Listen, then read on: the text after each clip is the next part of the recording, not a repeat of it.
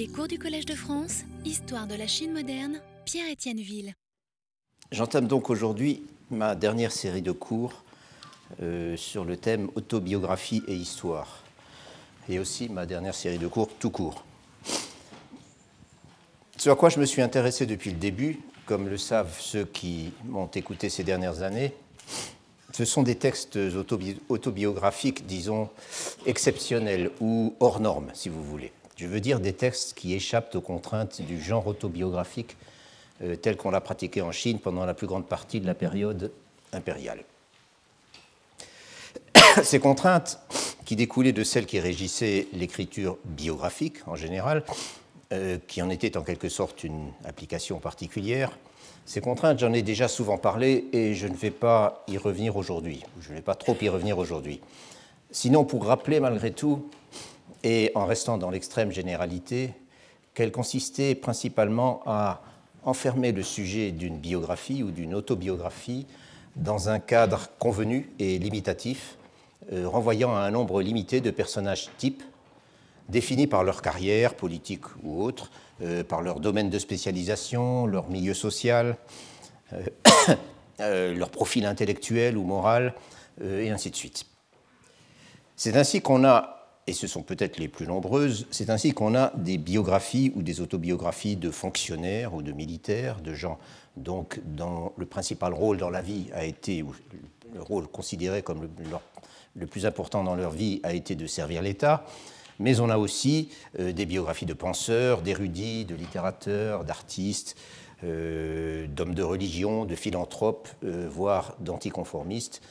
ou encore de femmes s'étant signalés par l'éminence de leur vertu. Tout cela, je l'ai souvent rappelé, et c'est le point important, tout cela exclut la complexité et les contradictions, et fait des sujets des biographies et des autobiographies conventionnelles, c'est-à-dire de l'immense majorité, des personnages unidimensionnels. Une autre limitation sur laquelle j'ai aussi eu l'occasion d'insister est ce que j'ai appelé l'impératif de respectabilité. Les répertoires biographiques très fournis que comportent toutes les histoires dynastiques, par définition éditées après la chute de la dynastie dont elles parlent, donc euh, longtemps après les faits, euh, tous ces répertoires biographiques dans les histoires dynastiques comportent toujours euh, un petit nombre de sections dédiées à des types négatifs. Des fonctionnaires corrompus, des traîtres, des rebelles, des sycophantes, tout ce que vous voudrez. Mais si l'on parle de ces gens, de ces types négatifs, c'est pour l'histoire. Ce n'est pas pour eux-mêmes, c'est pour en faire des contre-exemples. En revanche, les millions de biographies privées qui ont été composées au fil des siècles, je dis millions comme ça à vue de nez, mais je pense qu'on peut le dire, euh, et dans, les contextes les plus variés, euh, ces millions de biographies ne pouvaient par définition introduire quoi que ce soit de négatif sur leur sujet, puisque le but était justement de l'honorer, ce sujet, lui et surtout sa famille et ses ancêtres. En d'autres termes, tout ce qu'il pouvait y avoir de déshonorant, de honteux ou d'inavouable dans la vie et les actions d'un personnage, ou simplement de trivial ou de médiocre, était soit embelli, soit purement et simplement passé sous, sous silence. Et ceci est également vrai des autobiographies qui nous concernent, mais avec quelques nuances importantes. Il y a d'abord la convention de la fausse modestie quand ce n'est pas de l'autodépréciation. Bien sûr, on ne révèle jamais rien de honteux ou d'inavouable, mais certains auteurs, au moins, se complaisent à répéter à quel point ils sont d'un talent médiocre, euh, qu'ils n'ont pas fait honneur à leurs parents comme ils auraient dû, qu'ils ont eu une carrière très modeste, etc., etc. Il leur arrive aussi d'admettre des échecs, voire de s'en attribuer la responsabilité, mais s'accuser de toutes les faiblesses en usant d'une rhétorique qui ne trompe personne n'est bien sûr pas la même chose que d'avouer de véritables transgressions ou des comportements qui ne vous font pas, euh, honneur. Et puis, dans un autre ordre d'idées, il faut signaler l'existence d'un genre particulier qui existe aussi bien pour les biographies que pour les autobiographies, et dont j'ai souvent parlé, à savoir la chronique année par année ou Nienpu. Un Nienpu, à la limite, peut être décrit comme une base de données biographiques arrangée chronologiquement par opposition à un récit biographique cohérent, ordonné, dont l'objectif est de décrire une trajectoire. En tout cas, les Nienpu ont l'avantage d'intégrer des éléments plus divers et plus nombreux, rangés après année année, encore une fois, euh, parfois même beaucoup plus divers et beaucoup plus nombreux, sur les différentes activités du sujet, euh, c'est-à-dire de l'auteur, quand il s'agit d'une autobiographie, y compris celle qui ne relève pas de sa carrière principale, de sa raison d'être en tant que euh, sujet d'une biographie, si vous voulez, sur ses écrits, sur ses relations amicales et professionnelles, euh, sur les événements survenus dans sa famille, les naissances, les décès, les mariages, sur ses déplacements et ses voyages, et ainsi de suite. Du coup, dans les cas les plus favorables, sa vie prend plus de contexte. On a, si je puis dire, un peu plus de profondeur de champ. Mais l'impératif de respectabilité et la déférence pour les conventions, aussi bien les conventions morales que les conventions politiques ou sociales, n'en restent pas moins au centre de tout. Pour toutes ces raisons, les matériaux biographiques traditionnels, y compris les Nienpu, ne font qu'apporter un supplément d'informations factuelles aux sources historiques conventionnelles. Un supplément considérable, énorme même, mais il faut quand même, il faut quand même y insister. Qu'ils émanent de l'historiographie d'État ou qu'ils soient d'origine privée, ces matériaux biographiques constituent en eux-mêmes une source historique massive et à laquelle on ne cesse de recourir. Simplement, on ne peut pas dire qu'ils offrent un regard nouveau, ou plutôt un regard différent sur l'histoire et sur les individus qui la vivent ou qui en sont les acteurs. Or, et là je reviens au sujet que je poursuis depuis plusieurs années, or, il y a des exceptions. Et ces exceptions, ce sont donc les écrits autobiographiques hors normes, comme j'ai dit, euh, dont je parlais au début, c'est-à-dire ceux qui parviennent, si peu que ce soit, à transcender les conventions et les limitations que je viens d'évoquer très rapidement. Là encore, je ne vais pas revenir en détail sur ce que j'ai présenté les années passées.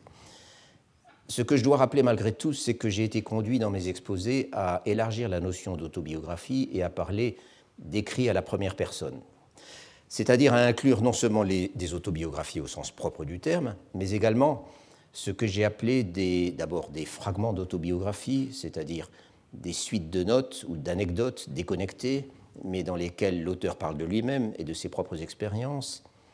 Euh, j'ai été également conduit à inclure les journaux intimes, enfin les journaux qu'on écrivait pour soi-même, qui sont en quelque sorte,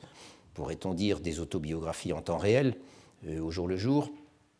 et aussi des témoignages se présentant sous la forme de chroniques dans lesquelles l'auteur euh, n'est qu'un acteur ou un témoin parmi beaucoup d'autres, euh, d'événements qui dépassent le cadre de son expérience individuelle, mais qu'il décrit depuis son propre poste d'observation et dans lesquels il se met occasionnellement en scène. Il est présent et il parle à la première personne. Tout ceci n'implique pas nécessairement un regard neuf sur l'histoire, dégagé des conventions historiographiques, mais il arrive que ce soit le cas, et c'est donc à ces exceptions que je me suis consacré et que je vais continuer de me consacrer cette année, dans une certaine mesure, et je m'expliquerai plus tard euh, sur cette réserve. Quoi qu'il en soit, l'un des points qu'il importe de rappeler est qu'il n'existe à ma connaissance qu'une seule période dans toute l'histoire impériale où ces exceptions dans le domaine de l'autobiographie se multiplient réellement jusqu'à former un corpus d'écrits qui change réellement notre vision des individus et des événements, qui nous font en quelque sorte passer de l'autre côté du miroir historiographique. Cette période dont j'ai parlé d'abondance pendant les trois premières années de cette série, c'est le XVIIe siècle. Plus précisément, ce sont les dernières décennies de la dynastie des Ming, euh, jusqu'en 1644 donc, et même un peu plus si l'on compte les quelques années qu'il a fallu au nouveau régime des Qing, donc la dynastie Manchu, euh, pour établir son pouvoir sur la moitié sud, de la Chine. Et on peut y ajouter, quoiqu'à un bien moindre degré, les 20 ou 30 premières années des Qing, euh, avant que la dynastie Manchu n'impose définitivement au pays euh, un conservatisme moral, un conformisme intellectuel et surtout un autoritarisme politique euh, auquel les Chinois n'ont guère eu la possibilité de se soustraire, du moins publiquement, avant le début du XIXe siècle et souvent bien après. Disons, pour donner des chiffres ronds, que cette période de relative ouverture intellectuelle et politique, où l'anticonformisme et la critique fleurissent et où l'écriture à la première personne se libère de façon étonnante, que cette période s'étend de 1580 à 1680 environ. Les exemples auxquels j'ai consacré la plus grande partie de mon temps l'année dernière, deux textes essentiellement datés, eux, de la première moitié du XIXe siècle, des années 1840 pour être plus précis. Il y avait, je le rappelle, d'abord le témoignage, plus précisément les souvenirs, euh, d'un certain euh, Li Xiufang euh, concernant les sept années qu'il avait passées comme magistrat d'une sous-préfecture du Shandong sur le trajet du Grand Canal. Un bon exemple de ces fragments d'autobiographie ou autobiographie fragmentaire dont je parlais tout à l'heure. Le texte n'est certainement pas aussi introspectif ni critique que ceux du XVIIe siècle que j'avais eu l'occasion de présenter, mais il n'en révèle pas moins une assez grande liberté de ton euh, et aussi un, sens assez rare du concret euh, dans la description des gens et des pratiques. Ce qu'on y trouve, si vous voulez, c'est une image de la vie quotidienne d'un administrateur local capté au ras du terrain et, de ce point de vue, révélatrice d'une quantité de choses qui n'apparaissent jamais dans les sources historiques ou administratives habituelles, sinon sous forme de généralité ou de clichés. Je considère cette, approche depuis le terrain, en quelque sorte, du bas en haut, si vous voulez, euh, procédant par accumulation de détails, comme particulièrement précieuse pour l'historien. Mais c'est un point sur lequel je reviendrai lorsque je présenterai les textes dont je parlerai cette année. Et ensuite, j'ai examiné, il y a un an, quelques extraits d'un texte extrêmement différent, qui est, lui, une authentique autobiographie et fort longue, celle d'un nommé euh, Jiang Tixing, euh, qui était également un fonctionnaire, euh, un texte extraordinairement détaillé et pour le coup d'une liberté de ton, d'un réalisme et d'une virulence dans la description des mœurs du temps tout à fait, tout à fait exceptionnel, rappelant à certains égards euh, les témoignages les plus radicaux du XVIIe siècle. Ce qui s'explique en grande partie, comme je l'avais souligné, par le fait que cette autobiographie de Zhang Tixing était un témoignage à usage purement interne et n'était absolument pas destiné à la publication, euh, ni même à circuler. La première publication date de, 1981, donc euh, un siècle et demi après le texte. un texte, si je puis dire, où l'auteur n'hésite pas à se lâcher. Voilà donc le rappel que je m'impose chaque année quand le cours s'inscrit dans la continuité des précédents dans une même série de façon à restituer le contexte en quelque sorte. Alors, que vais-je faire cette année? Eh bien, je vais encore avancer dans le temps et je vais me concentrer sur deux textes essentiellement dont le, contenu se situe, cette fois dans les toutes dernières années de la dynastie des Qing, euh, à la veille de la révolution de 1911. Deux textes on ne peut plus différents l'un de l'autre, d'ailleurs. Le premier est ce qu'on pourrait appeler une autobiographie professionnelle, un genre dont j'ai aussi beaucoup parlé dans le passé. Euh, une autobiographie dont l'auteur, et le sujet en même temps, est un modeste fonctionnaire local nommé Liu Duanfen, dont personne n'a jamais entendu parler sans doute, euh, euh, en dehors de ceux qui ont lu ce, ce texte assez rare. elle ne couvre en fait cette autobiographie que trois années de la vie de l'auteur, celle qu'il a passée comme magistrat dans la province du Sichuan entre 1908 et 1911. Et il se trouve que 1911 a été une année particulièrement agitée, euh, même dramatique au Sichuan, euh, et même que c'est de là euh, qu'est plus ou moins partie la révolution qui a mis fin au régime impérial. Le titre de ce texte relativement court, que je vous donne dans la feuille d'accompagnement, est tout simplement Huanshu Tilue, ce qui signifie rien de plus que bref récit de ma carrière au Sichuan ou sur un fonctionnaire au Sichuan. L'autre texte, totalement différent, je l'ai dit, est une autobiographie d'un ton totalement libre, rédigée dans une langue très familière et non pas dans la langue encore un peu bureaucratique du, du Juan Chutilue. Euh, et son sujet est un personnage dont j'ai beaucoup parlé dans mes cours à une certaine époque et qui est un peu un de mes grands hommes dans l'histoire de la Chine. Il s'agit de Li Yizhi, euh, qui était célèbre comme ingénieur hydraulicien, un métier qu'il a exercé pendant les trois premières décennies de la période républicaine. Et c'est bien en tant qu'ingénieur euh, que je l'avais étudié pendant une série qui a duré, je crois, quatre ans. Mais ce n'est pas le sujet de son autobiographie, euh, dans la mesure où celle-ci porte non pas sur sa carrière, mais sur ses années d'enfance et de jeunesse, passé dans sa province natale du Shanxi, dans les environs de Xi'an, et aussi en fait à la fin en Allemagne, où Li Jie avait été, envoyé comme, comme étudiant. Le texte s'arrête là aussi avec la révolution de 1911, bien que Li Jie l'ait rédigé une quinzaine d'années plus tard. Et si j'ai choisi d'y revenir, euh, j'en avais un peu parlé, mais vraiment très peu en détail, euh, si j'ai choisi d'y revenir, c'est à cause du témoignage extrêmement riche et très nouveau que Li Jie livre sur un certain segment de la société à la fin des Qing, disons un milieu d'intellectuels modestes et de petits notables, euh, et sur la façon dont il, de, de gens influencés en fin de parcours par la pensée révolutionnaire, et sur la façon dont il a été pénétré, euh, ce milieu, et subtilement transformé euh, par les idées nouvelles venues d'Occident, dont on s'aperçoit à quel point elles ont eu de l'impact, même dans une région aussi pauvre et isolée que l'était cette région qu'on appelle le Guangzhou, donc, dont la capitale en quelque sorte est la ville de Xi'an pauvre et isolé à l'époque euh, et qui s'est développé beaucoup plus tard. Voilà donc ce qui m'occupera cette année. Deux, autobiographies appartenant à deux genres et à deux styles de personnages entièrement différents, euh, et deux textes ayant vécu dans des, environnements géographiques et politiques tout à fait différents, euh, et deux textes que je mettrai en regard du contexte local et historique, justement. contexte extrêmement intéressant dans les deux cas, euh, euh, où se situent donc ces fragments de vie. Mais je ne vais pas en parler tout de suite. Je vais commencer par des choses beaucoup plus générales, par de l'histoire et pas du tout par de l'autobiographie. Pourquoi cela? Eh bien parce qu'il m'a semblé nécessaire, euh, indispensable même, d'introduire ce dont je viens de parler par un rappel historique portant sur les 60 dernières années de la dynastie des Qing, les 60 années donc qui séparent les textes examinés l'année dernière de ceux auxquels je vais m'intéresser désormais. Car la dernière décennie du régime impérial, auquel correspondent ces textes que je vais examiner, euh, ne fait sens que si on la situe par rapport au demi-siècle extrêmement chaotique euh, qui l'a précédé. Et c'est donc un exercice difficile que je vais me livrer aujourd'hui et au début de la fois prochaine,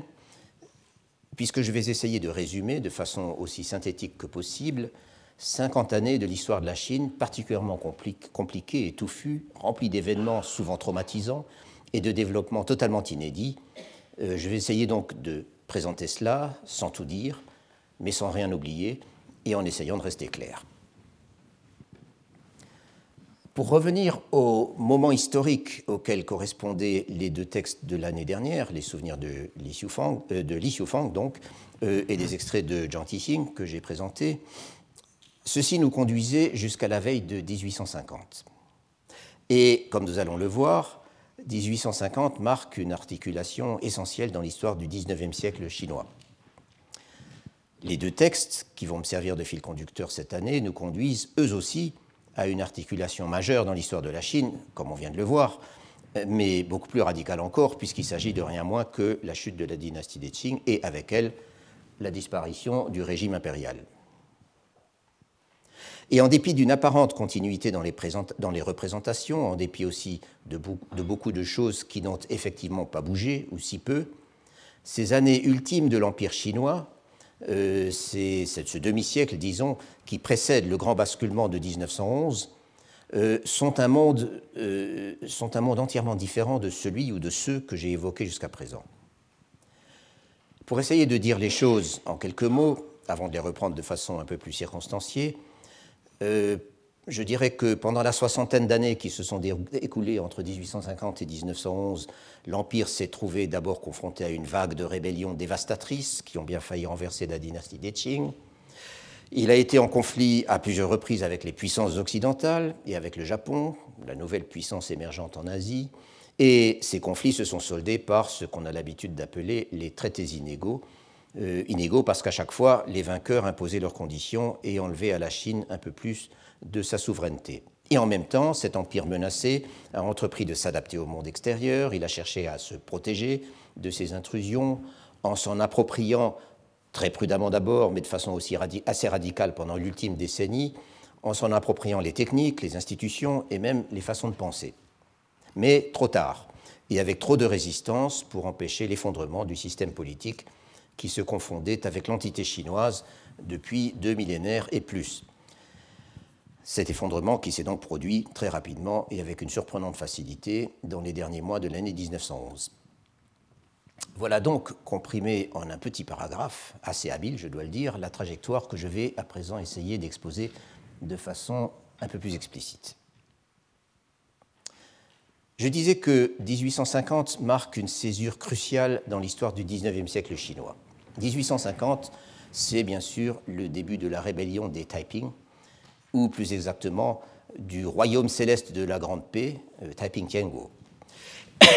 Le mouvement des Taiping est un étrange amalgame de messianisme chinois traditionnel, de notions empruntées au christianisme. Euh, le chef des Taiping, qui s'appelait euh, Hong Xiuquan, s'était convaincu qu'il était le frère cadet de Jésus, et plusieurs chefs du mouvement avaient été baptisés par des missionnaires protestants de Hong Kong. Euh, également de revendications sociales et enfin de nationalisme anti-mandchou. La secte des Taiping a pu paraître, si on peut l'appeler une secte, a pu paraître au départ n'être qu'un problème local, et de plus localisé dans une périphérie tout à fait lointaine de la Chine, puisque euh, la rébellion a éclaté dans une petite sous-préfecture euh, du Guangxi dans le sud-ouest. Mais en l'espace d'à peine deux ans, c'est devenu un problème national. Les dirigeants Taiping, qui étaient des fanatiques et qui n'avaient peur de rien, euh, avait d'emblée rompu les ponts avec le régime, rupture qu'il marquait, comme on sait, euh, en se laissant pousser les cheveux, euh, ce qui était un geste hautement symbolique sous, la dynastie Qing et qui était totalement illégal. ils avaient réussi à échapper aux forces envoyées contre eux et avaient quitté le Guangxi pour pénétrer dans le bassin moyen du Yangtze. Et là, après diverses péripéties, dont le détail importe peu aujourd'hui, ils s'étaient emparés de Nankin, l'ancienne capitale secondaire des Ming, et l'une des principales métropoles de la vallée du Yangtze, euh, dont ils avaient fait leur propre capitale, leur capitale céleste, leur Tianjin. Ceci, c'était au printemps 1853. L'histoire des Taiping entre leur installation à Nankin et l'effondrement de leur régime en 1864 a connu beaucoup de hauts et de bas. Il serait beaucoup trop long, encore une fois, d'en donner même un résumé. Disons simplement déjà qu'ils ont réussi à brièvement menacer Pékin euh, dès cette même année 1853 en fait. Ils se trouvaient alors en vue de Tianjin, euh, elle-même à une petite centaine de kilomètres de la capitale, euh, mais en ont été finalement repoussés, au prix d'ailleurs de combats d'une incroyable sauvagerie sur lesquels nous avons, soit dit en passant, le témoignage direct et très impressionnant de Jiang Tixing, l'auteur de l'autobiographie dont je parlais tout à l'heure. Les Taiping ont peut-être échoué à s'emparer du nord de la Chine, mais à l'apogée de leur pouvoir, euh, quelques années plus tard, disons aux alentours de 1860 et dans, les deux ou trois années suivantes, euh, ils avaient réussi à occuper la plupart des grandes villes de la vallée du Yangtze, euh, Wuhan, Suzhou, Hangzhou, Ningpo, et ils contrôlaient de facto les régions les plus productives de l'Empire, et donc celles de la dynastie extrayait la plus grande partie ou une partie très importante euh, de son revenu fiscal. Les raisons de la défaite des Taiping, de la défaite finale de la rébellion des Taiping, dont la date symbolique euh, citée traditionnellement est celle de la reprise de Nankin par les impériaux, le 19 juillet 1864, mais il y a encore eu des combats ici et là pendant près de deux ans. Euh, les raisons de cette défaite, donc, sont multiples. Il y a d'abord le fait que Hong Xiu-Chuan et bon nombre de ses lieutenants, lesquels étaient souvent des membres de sa propre famille, étaient des gens, pour dire le moins, instables, euh, certains même franchement des illuminés, à commencer par Hong Xiu-Chuan lui-même, et que leurs dissensions et leurs jalousies se sont soldées à plusieurs reprises par des purges sanglantes qui ont considérablement affaibli le mouvement. Mais il y a aussi le fait que la rébellion des Taiping a provoqué une sorte de sursaut de la part du régime mandchou, et plus particulièrement une sorte de sursaut parmi l'élite sociopolitique chinoise de l'Empire, pour qui ces rebelles qui prétendaient balayer les institutions traditionnelles étaient l'ennemi numéro un euh, et qui avaient de toute façon euh, tout à perdre en cas d'effondrement de la dynastie. C'est donc la mobilisation et le leadership d'un certain nombre de représentants éminents de cette élite, dont je vais reparler dans un instant, qui a en fin de compte sauvé le régime des Qing et lui a permis de durer un demi-siècle de plus. Mais il y a eu un autre élément déterminant, et cet élément, c'était les étrangers. En 1850, les représentants des puissances occidentales, les Anglais en tête, mais aussi les Français, sans parler d'un nombre croissant d'autres Européens et d'Américains, euh, les représentants des puissances occidentales avaient eu le temps de s'installer solidement dans un petit nombre de points d'appui, dont les principaux étaient bien sûr Hong Kong et Shanghai.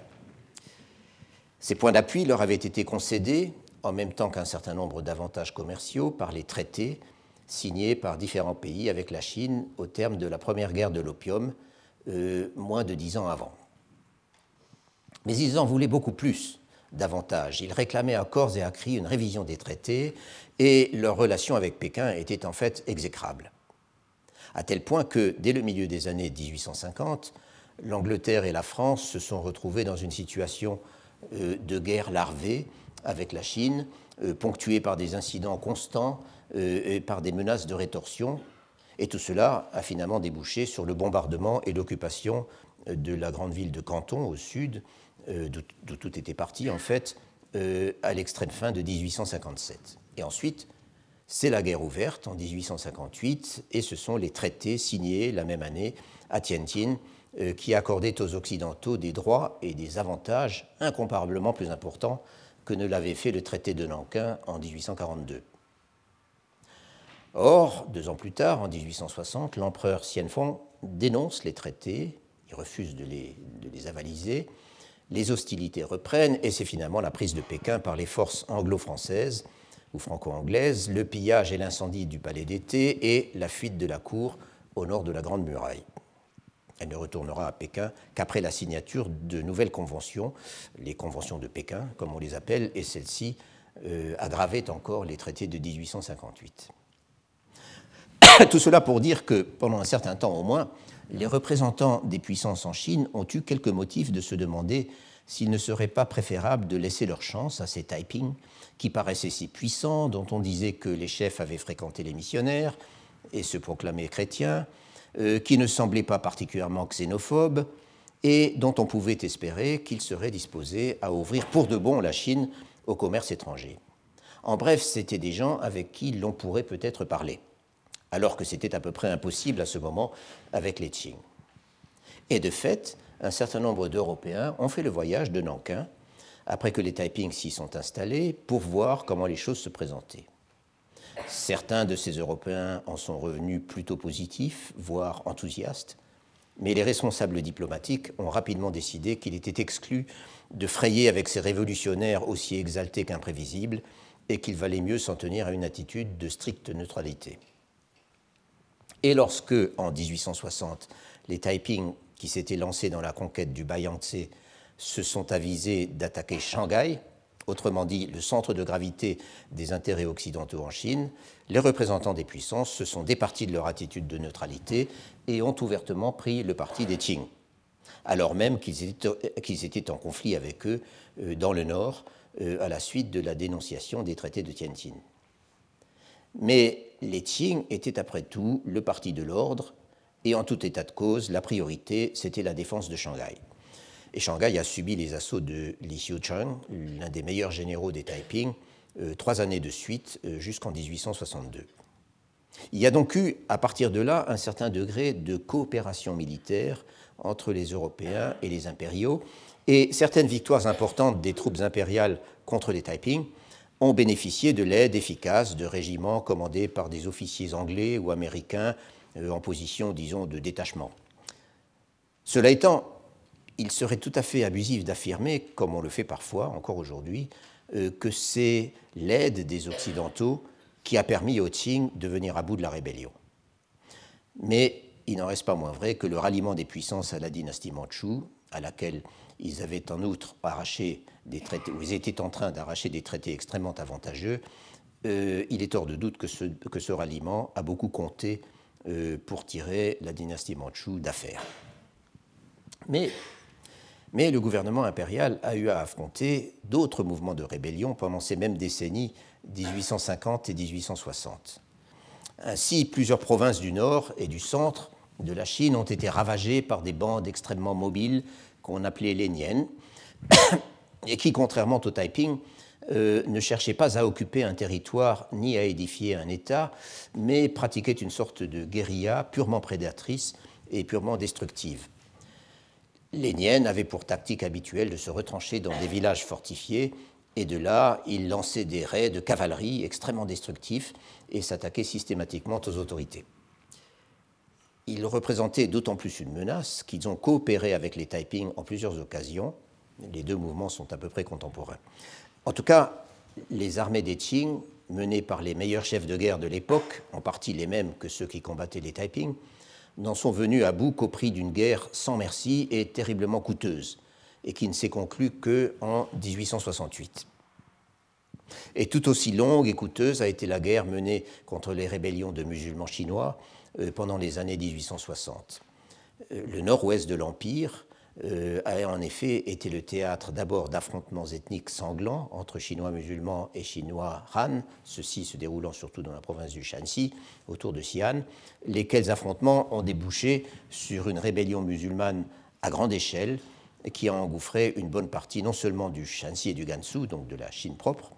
le nord-ouest, mais aussi de ce qu'on appelle le Turkestan chinois, c'est-à-dire euh, la future province du Xinjiang.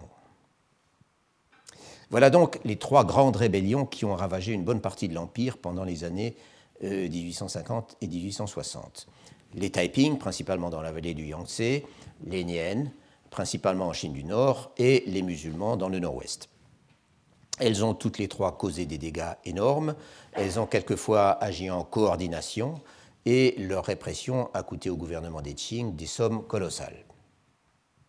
Mais ce sont les Taiping, incontestablement, qui ont eu l'impact le plus profond et le, plus prolongé, euh, et de loin, euh, et c'est ceci que je vais très rapidement euh, développer maintenant.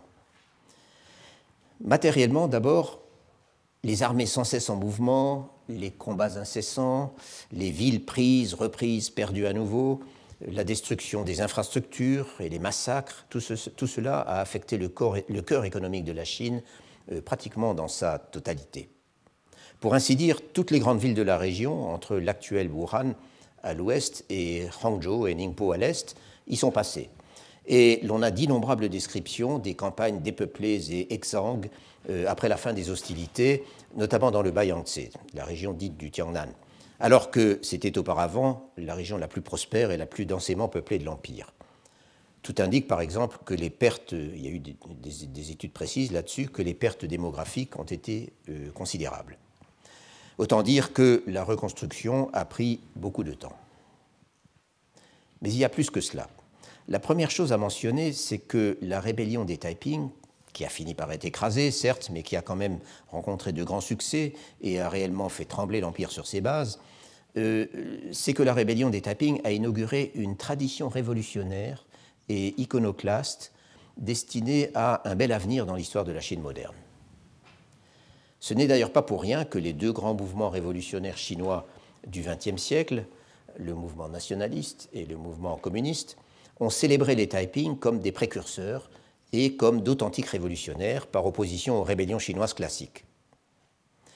Et l'on peut en effet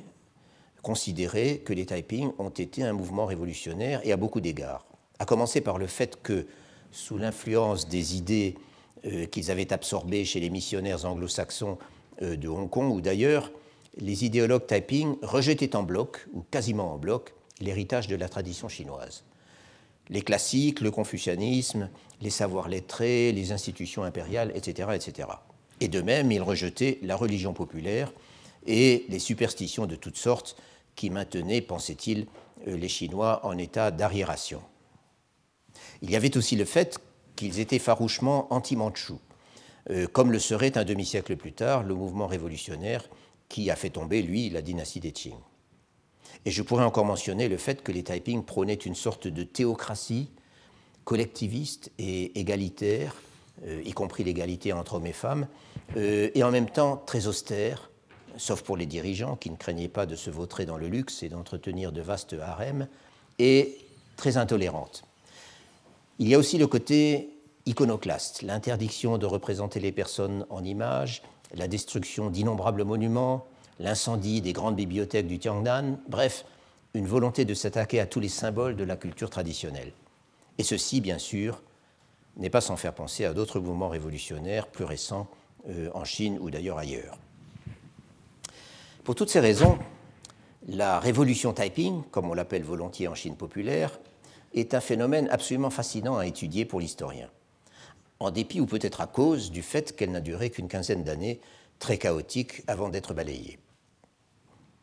Et dernière chose encore, et là de nouveau c'est un trait qu'on retrouve dans l'histoire de la révolution chinoise au XXe siècle, la révolution communiste en, en l'occurrence,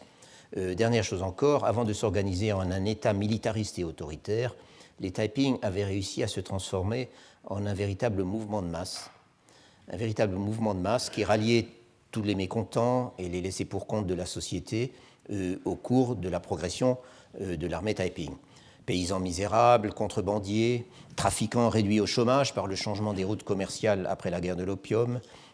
sociétés secrètes anti-Manchou, etc., etc.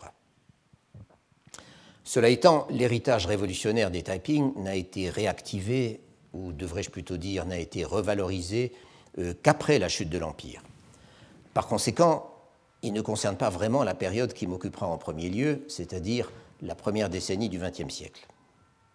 En revanche, ce qui a eu un impact énorme pendant les dernières décennies du système impérial, ce sont les effets directs et indirects de la guerre anti-Taiping sur le régime des Qing lui-même. En 1853, la Cour s'est trouvée sous le choc devant la déferlante Taiping et devant l'impuissance de ses forces armées à l'endiguer. Si bien que,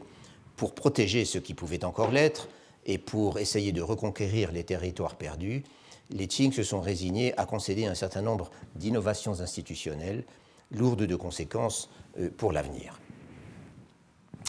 Dans le domaine militaire d'abord, la Cour a autorisé certains hauts fonctionnaires à lever et à prendre sous leur commandement des armées de volontaires dans leur province d'origine, d'où l'appellation générique de ces forces qu'on pourrait dire semi-privées. On les appelait des braves locaux, ou peut-être mieux des miliciens régionaux, euh, le terme chinois est xiangyong. Or, laisser des grands notables édifier chez eux des machines militaires à leur dévotion était absolument contraire aux usages même si dans les faits, ces nouveaux chefs de guerre se sont montrés d'une loyauté inébranlable euh, envers la dynastie. Les deux principaux, je cite quand même un minimum de noms, les deux principaux ont été Zheng Guofan, euh, le patron de l'armée du Hunan, ou Xiangtun, euh, et Li Hongzhang, le patron de l'armée du Anhui, Huaitun. Mais Zheng Guofan et Li Hongzhang, ainsi que quelques autres, ont été rapidement promus, qui avaient commencé à lever leurs armées en tant que personnes privées d'une certaine manière, même si c'était avec l'aval de la dynastie, euh, ont été rapidement promus à des postes de gouverneur de province ou de gouverneur général, ce qui accroissait leur autorité, bien sûr, et leur donnait aussi un meilleur accès aux ressources nécessaires pour financer leurs armées et conduire la guerre. Et ces armées, ils les ont emmenées combattre partout où on avait besoin d'eux, loin des territoires qu'elles étaient supposées défendre au départ. Ces forces euh, survivront d'ailleurs à l'ère des rébellions euh, jusqu'à leur disparition à l'époque des conflits avec les puissances occidentales euh, contre lesquelles elles ne faisaient absolument pas le poids à l'extrême fin du XIXe siècle. Conflits sur lesquels je, reviendrai rapidement dans un instant. Cela étant, l'ère des rébellions du XIXe siècle n'a pas débouché, comme ça aurait très bien pu être le cas, sur l'émergence de satrapes régionaux quasiment propriétaires de leurs armées et capables d'ignorer les injonctions du gouvernement central, voire de le menacer ou même de le prendre sous leur contrôle, euh, comme l'ont fait plus souvent qu'à leur tour les seigneurs de la guerre au début de la période républicaine, jusque vers 1930 environ. Bien au contraire, l'autorité de la dynastie pour nommer, déplacer ou destituer les hauts fonctionnaires provinciaux, comme tous les autres fonctionnaires, est resté incontesté jusqu'au bout. Et en dépit des épisodes très chaotiques par lesquels le régime est passé avant de sombrer définitivement, aucun gouverneur n'a jamais songé à se rebeller. En tout cas, aucun ne s'y est jamais risqué. Le point extrême, pourrait-on dire, atteint dans l'indiscipline, probablement, c'est pendant l'épisode des boxeurs en 1900, quand les gouverneurs des provinces du Yangtze ont sagement ignoré l'ordre qui leur, était, qui leur était intimé par la Cour de se joindre à la guerre désastreuse qu'elle avait décrété, enfin la Cour sous la direction de l'impératrice, ceci contre les puissances étrangères, afin de les bouter hors de Chine, et qu'ils ont passé une sorte de pacte secret avec les représentants des puissances, leur garantissant la sécurité de leurs ressortissants dans les régions dont ils avaient le contrôle, en échange de leur non-intervention. Ceci, c'est donc le point extrême, euh, comme je disais, d'indiscipline atteint par ces grands chefs provinciaux. Mais c'est un fait que l'équilibre des pouvoirs euh, entre la cour et les chefs des provinces, surtout les grandes provinces stratégiques gouvernées par de fortes personnalités, a subtilement changé pendant l'épisode des Taiping. Et les conséquences ont été considérables pendant les dernières décennies euh, de l'époque des Qing. Il me semble que la meilleure façon de décrire ce changement serait de parler peut-être d'une décentralisation à la fois limitée et non institutionnalisée. Les raisons immédiates, immédiatement militaires de cette évolution, de cette décentralisation, euh, je viens de les mentionner. Euh, le pouvoir central était tout, bonnement incapable de conduire la guerre contre les Taiping euh, depuis Pékin et avec les ressources dont il disposait, d'où l'émergence de ces armées régionales recrutés et, commandés par des hauts fonctionnaires devenus généraux pour la circonstance, euh, que la pression des événements obligeait à prendre sans cesse et de leur propre autorité des décisions lourdes de conséquences, quitte à les faire sanctionner par la Cour a posteriori, et tout en sachant qu'en cas de problème sérieux, ils seraient sanctionnés ou destitués. Et en même temps que cette marge nouvelle d'autonomie stratégique, le régime a bien été obligé de leur concéder une marge d'autonomie fiscale, puisqu'il fallait bien financer la guerre et que l'État était financièrement aux abois. Il l'a, à vrai dire, été pendant pratiquement tout le XIXe siècle, euh, encore qu'à des degrés variables. Mais à l'époque des rébellions, et à peine dix ans après la guerre de l'opium, qui avait déjà coûté très cher, la situation était vraiment désespérée d'autant qu'il fallait aussi compter avec la perte temporaire de vastes régions, donc du revenu qu'elles produisaient normalement. Et comme je l'ai déjà noté, ces régions étaient traditionnellement parmi les plus imposées de l'Empire. Les chefs de la guerre contre les Taiping ont donc été contraints de pratiquer ce qu'on pourrait appeler peut-être une fiscalité créative. En l'occurrence, ils ont taxé ce qui était le plus aisément taxable, à savoir le commerce, et notamment les transports, en instituant un peu, un peu partout, le long des voies de communication, des stations douanières qui s'ajoutaient au système de douanes intérieures déjà existantes, euh, des, des, stations douanières prélevant une taxe de transit calculée au prorata de la valeur d'un certain nombre de produits. À l'origine 1%, euh, d'où le nom de cette taxe qui, s'appelle donc le, le litin. Le mot li signifiant, suivant les cas, un millième ou un centième, mais là c'est un centième. Cette méthode de financement est apparue dès 1853 autour de Yangzhou, au moment de la première offensive des Taiping dans la région, mais ensuite elle s'est très vite répandue dans, les régions, dans toutes les régions touchées par les combats, et ensuite encore dans tout l'Empire, et avec un réseau de stations de plus en plus dense, affectant une gamme toujours plus étendue de produits et d'activités. Preuve que c'était un système de, de, taxation très attractif, le litin supposé à l'origine être un impôt purement de circonstance, n'a été aboli qu'en 1930. L'important, en fait, c'est que l'institution du litin, dont je n'ai fait ici que suggérer l'histoire très compliquée, a engagé une véritable mutation de la fiscalité de l'empire des Qing et sur deux plans. D'abord, la proportion de la fiscalité commerciale dans le revenu global de l'État s'est peu à peu accrue jusqu'à dépasser largement la part relative occupée par la principale source de revenus jusqu'au milieu du XIXe siècle, à savoir l'impôt foncier. Ce qui signifie, puisque l'impôt foncier était en théorie limité par des quotas non révisables, avec cependant la possibilité de lui appliquer de nombreuses surcharges, ce qui signifie que c'est grâce à la nouvelle fiscalité commerciale que le revenu global de l'État chinois a pu augmenté loin au-delà de ce qu'il était au XVIIIe ou au début du XIXe siècle, et en même temps changer radicalement de structure. Dans son ouvrage classique sur l'impôt foncier à l'époque des Qing, l'historien Wang Yetian propose un tableau dont les chiffres résument parfaitement cette mutation. En 1753, l'impôt foncier représentait, d'après les calculs de Wang Yetian, euh, représentait 73,5% du, du, total, tandis que la gabelle et les taxes commerciales ne représentait que 26,5%. En 1908, donc absolument à la fin de la, de la dynastie, les pourcentages correspondants étaient de 35,1% et de 64,9%, autrement dit une inversion euh, totale euh, de l'ordre. Et en prenant les chiffres de 1753 comme indice 100, euh, Wang Yetian calcule qu'en 1908, l'impôt foncier était passé à l'indice 189, la gabelle et les taxes commerciales étaient passées à l'indice 968, et le revenu fiscal total était passé de l'indice 100 à l'indice 396 ces chiffres euh, que je vous balance comme ça, et qui n'ont pas, été calculés par moi, euh, sont, je crois, assez parlants pour vous donner une idée euh, de ce changement qui est intervenu, encore une fois, pour l'essentiel, en une soixantaine d'années. L'État chinois est donc devenu plus riche, au moins sur le papier. Mais pour des raisons qui seraient trop longues de développer ici, il n'en est pas pour autant devenu ce qu'on est convenu d'appeler un État fiscal moderne,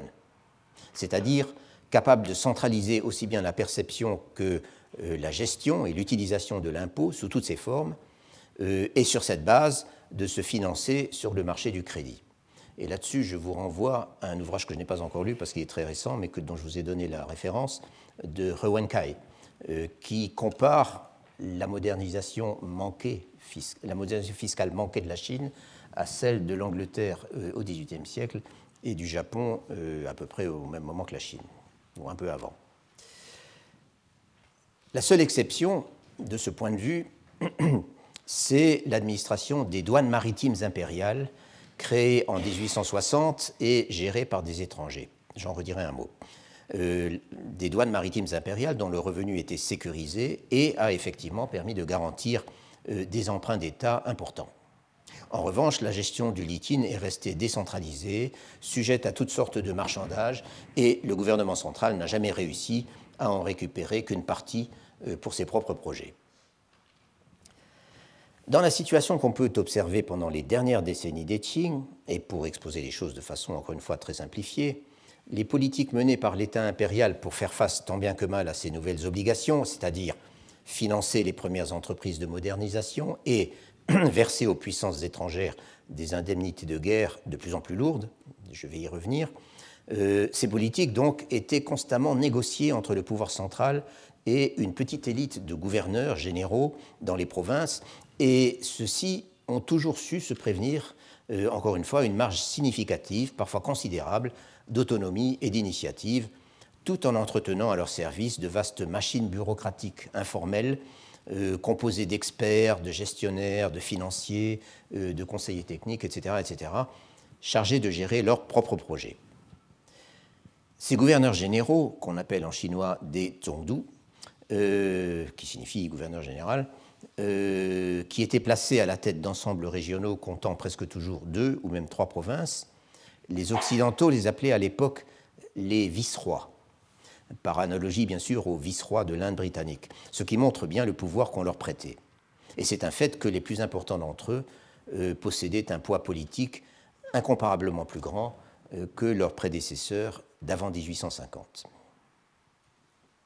En tout cas, cette génération remarquable d'hommes d'État, qui étaient tous des Chinois et non pas des Mandchous, et qui ont profondément influencé l'histoire des Qing jusqu'à la fin du XIXe siècle, est presque entièrement issue de la guerre contre les rébellions. Ainsi, pour ne citer que les plus célèbres, des gens comme Zhang Guofan, que j'ai déjà cité, euh, Zhou Zongtang, euh, Li Rongjang, que j'ai également cité, ou encore un peu plus tardivement, un personnage très important euh, qui était Zhang Zhedong. Et puis plusieurs autres que je ne cite pas. non seulement ces hommes, dont la majorité avait entre 30 et 40 ans, vers 1850, ont alors sauvé la dynastie des Qing, comme je l'ai déjà dit,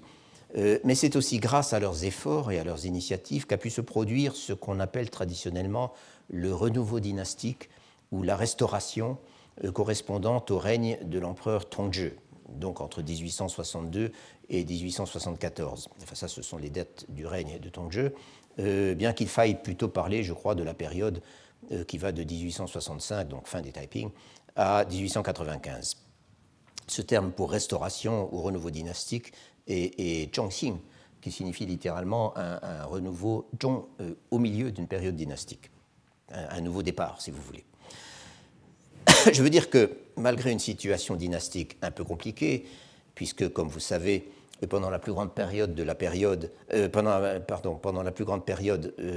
la plus grande partie de la période, la réalité du pouvoir a été exercée par la célèbre impératrice douairière, ceci au nom d'empereurs mineurs ou plus ou moins placés sous tutelle. Euh, malgré cette situation euh, dynastique compliquée, donc le régime a pu jusqu'à un certain point retrouver ses marques. L'administration civile est revenue à une certaine stabilité dans ses procédures, tout en évoluant notablement dans sa composition sociologique. Et là encore, et c'est une chose qu'on oublie souvent de, souligner, et là encore c'était un effet de la guerre, dans la mesure où, euh, par le jeu de la vente euh, par l'État des brevets et des nominations, à laquelle le régime a recouru très intensivement euh, à cette époque pour accroître ses revenus, euh, un nombre significatif de gens non titrés, c'est-à-dire n'ayant pas passé les examens, mais ayant acquis leur galon au combat, ont pu entrer dans la bureaucratie en achetant leur, leur grade et parfois leur poste.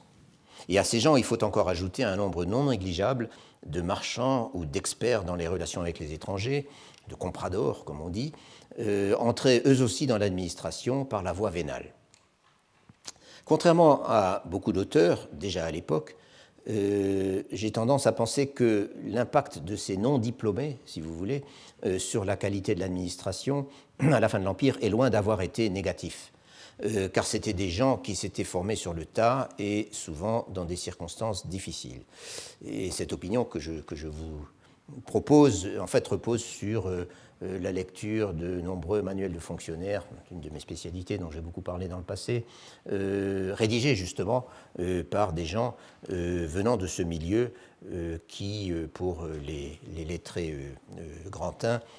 étaient toujours soupçonnés de médiocrité et de rapacité. Concernant à présent les infrastructures et l'économie, euh, toujours pour parler de ce renouveau dynastique, euh, les régions dévastées par les combats ont été progressivement réhabilitées et redéveloppées. Et tout indique par ailleurs une très forte expansion commerciale, euh, impulsée en partie par le commerce étranger. Enfin, je pourrais ajouter, dans un tout autre registre, que certains responsables en vue, et là Zhang Fan est vraiment le, plus connu, se sont efforcés assez sérieusement, avec des résultats que c'est à chacun d'évaluer, de créer les conditions d'une sorte de réarmement moral, de reconfucianisation de la société, si vous voulez, euh, euh, après toutes ces années de chaos. Et puis, c'est la période pendant laquelle aussi bien le régime que les Chinois en général ont, ont été bien obligés de s'adapter, bon an, mal an, non seulement à leur nouvel environnement international, mais aussi à la présence d'étrangers de plus en plus nombreux sur leur territoire. La date importante ici est 1860, autrement dit les conventions de Pékin dont j'ai parlé tout à l'heure.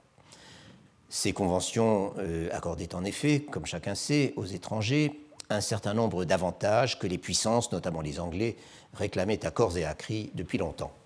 tels que le droit de circuler, de résider et de commercer librement dans tout l'Empire, et non pas dans quelques enclaves euh, le long des côtes, euh, tout en bénéficiant du statut d'exterritorialité le droit pour les missionnaires de circuler librement, eux aussi, euh, d'installer leurs établissements et de faire leur propagande où bon leur sembler. La désignation également de nouveaux ports ouverts, ce qu'on appelle en anglais treaty ports, euh, au commerce étranger, y compris dans l'intérieur du pays, avec la possibilité, c'était la définition même des ports ouverts, d'y aménager des concessions euh, bénéficiant de l'exterritorialité et d'y ouvrir des représentations consulaires. En outre, il y avait dans tous, les ports ouverts, euh, dans tous ces ports ouverts, et ceci aussi était une conséquence des, conventions de 1860, euh, un, bureau de l'administration impériale des douanes maritimes, à laquelle j'ai fait allusion tout à l'heure, qui a été créé en 1860, justement, et qui, bien qu'impérial en nom, était dirigé et géré, et en toute indépendance, par des Occidentaux. Les droits sur le commerce étranger qu'ils percevaient étaient reversés au gouvernement impérial euh, et ces droits euh, ont servi pour une grande part à garantir le paiement des indemnités de guerre et des emprunts d'État. Enfin, autre vieille revendication, et d'être obligé d'y répondre a peut-être été le plus dur à avaler pour le pouvoir impérial, enfin, les traités de 1860 ont autorisé les puissances à installer des représentations diplomatiques permanentes à Pékin. Et pour gérer les relations avec les légations occidentales, qui n'étaient relations qui n'étaient jamais faciles, les Qing ont créé un organisme spécialisé qui a eu un, très grand rôle pendant la deuxième moitié du, euh, siècle, enfin après 1860, un organisme appelé le Zhongli Yamen, euh, qui dans son nom complet, c'est je crois Zhongli Gego Shu Yamen, chose comme ça, euh, signifie Bureau général d'administration des affaires de tous les pays étrangers. Organisme qui jouait à peu près le rôle d'un ministère des Affaires étrangères moderne. Et cela aussi, c'était une très grande nouveauté. L'impact direct ou indirect de la présence étrangère sur la vie quotidienne d'un nombre croissant de Chinois, sur leur vie matérielle, sur leurs comportements économiques et même sur leur perception du monde, euh, cet impact a été considérable. Mais comme je viens de le dire, les choses sont loin d'avoir été toujours faciles. J'avais analysé dans mon cours il y a une dizaine d'années, en 2003, euh, un certain nombre d'incidents euh, survenus localement, le plus souvent suscités par les initiatives intempestives et par l'arrogance des missionnaires, mais parfois aussi par des marchands, euh, les uns et les autres toujours soutenus par leur consulat, lesquels les consulats allaient se plaindre directement au gouvernement provincial ou même au Zhongli Yamen. Donc j'avais mentionné tous ces incidents, je les avais analysés, et j'avais aussi rappelé à quel point la montée des sentiments antichrétiens et donc anti-européens dans de larges couches de la société à la fin des Qing, se focaliser en priorité sur les églises et les constructions en général disproportionnées par rapport aux quartiers ou aux villages où elles se dressaient, euh, édifiées sur des terrains acquis au prix fort et à des emplacements qui ne pouvaient qu'offenser la sensibilité des populations riveraines.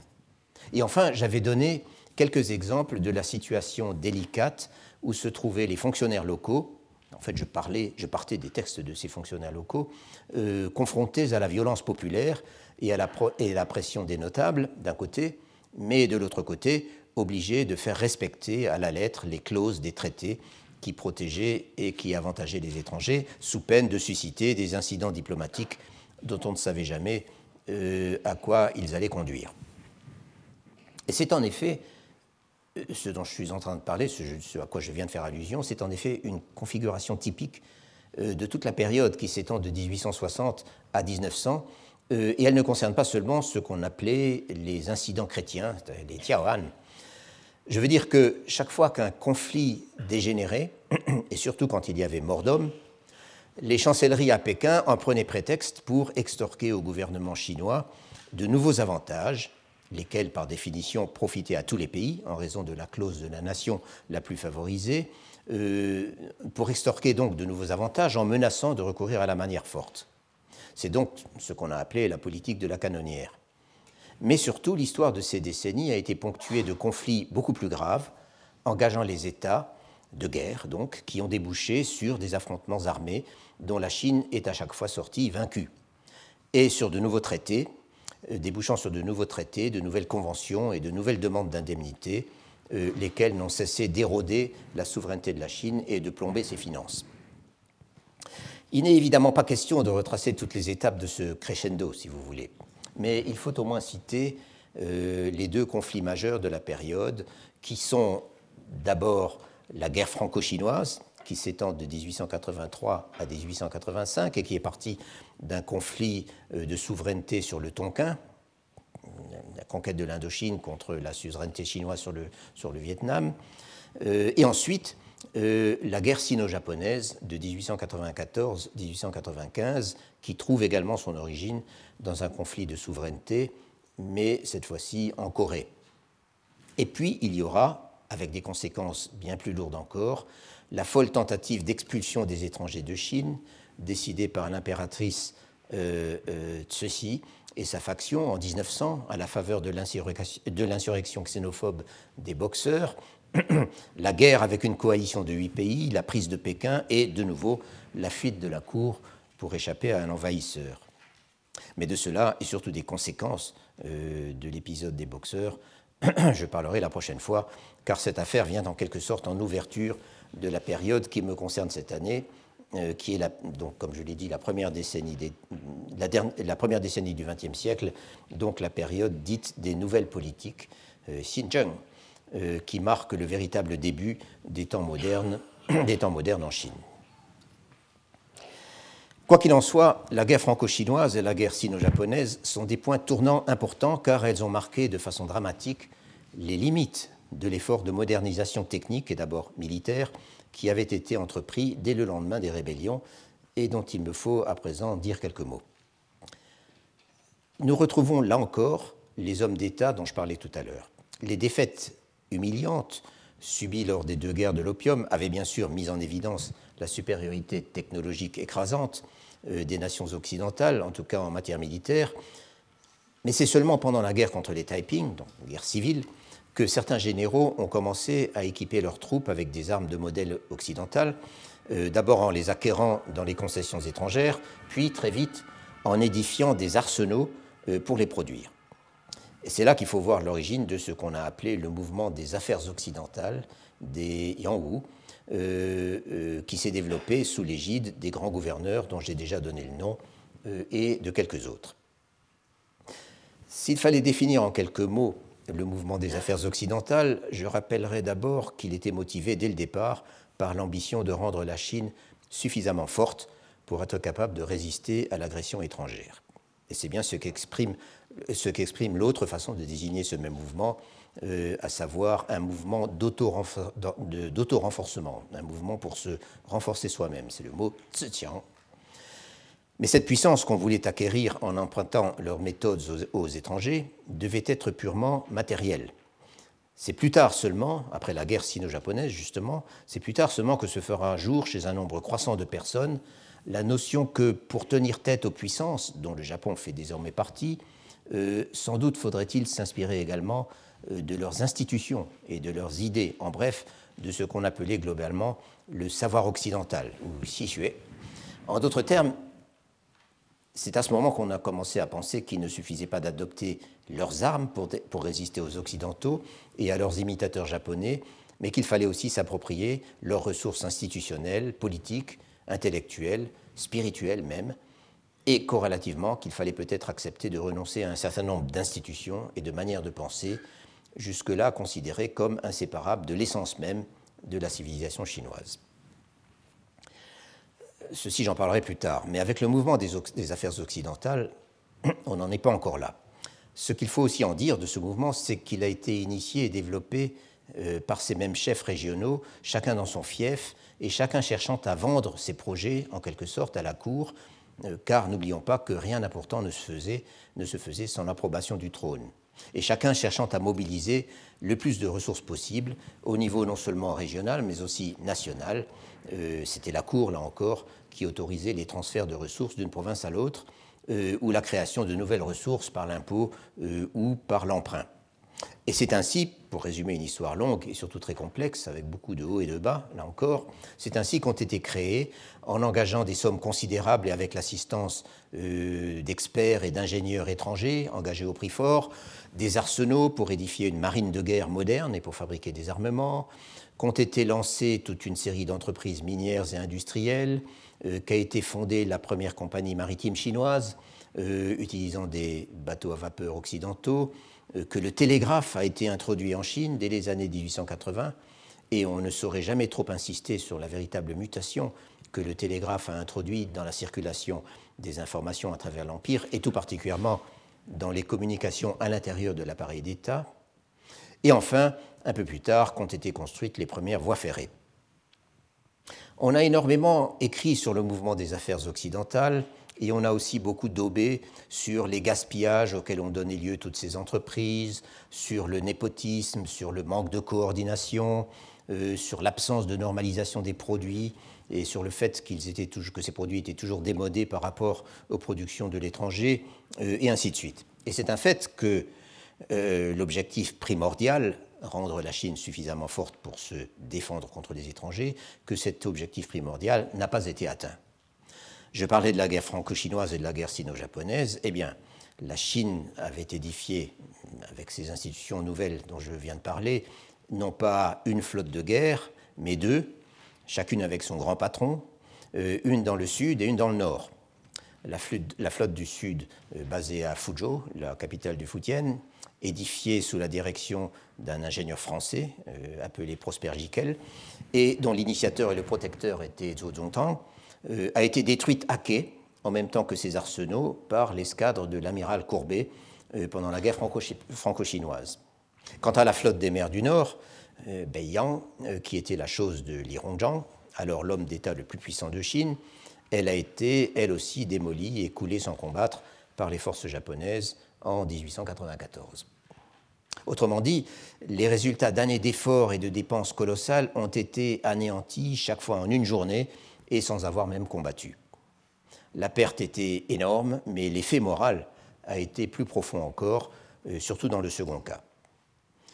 Le mouvement des affaires occidentales a sombré, on peut le dire, avec la défaite de 1894, euh, sanctionnée l'année suivante par le, fameux traité de Shimonoseki, euh, le plus humiliant et le plus coûteux imposé jusqu'alors à la Chine. Ou faudrait-il plutôt dire, c'est la philosophie et ce sont les méthodes euh, sur lesquelles s'appuyaient les promoteurs du mouvement des affaires occidentales qui ont été discrédités à jamais. Même si, même si, et il est, important, il est quand même important de le dire, même si tout ce qui a été réalisé pendant ces 30 années ne l'a pas été pour rien. Je veux dire qu'aux alentours de 1900, la Chine pouvait se prévaloir d'un début d'industrialisation, elle possédait un certain nombre d'infrastructures modernes, euh, de nouvelles institutions d'enseignement avaient commencé à voir le jour, etc., euh, etc. Et je ne parle pas de la quantité d'informations sur le monde extérieur qui avait commencé de pénétrer dans de larges milieux de la société en Chine, des débuts d'une nouvelle presse et de beaucoup d'autres choses encore, dont il est vrai qu'elles doivent autant à l'influence des concessions étrangères, de Shanghai ou de Tianjin, ou aux efforts de certains missionnaires, qu'aux grands bureaucrates qui patronnaient le mouvement des affaires occidentales. Je l'ai dit à l'instant, la guerre sino-japonaise a posé de nouvelles questions et a convaincu un grand nombre de gens, un nombre croissant de gens, à l'intérieur et hors du gouvernement, qu'une approche beaucoup plus radicale des problèmes était désormais nécessaire. En d'autres termes, qu'on ne pouvait pas se contenter de préserver les choses en l'état tout en appliquant une dose plus ou moins importante de technologie occidentale l'épisode des nouvelles politiques qui forment le contexte, donc la première décennie du XXe siècle, qui forme le contexte des sources que j'examinerai, euh, ne commence qu'en 1901, mais son origine immédiate doit être située en 1895.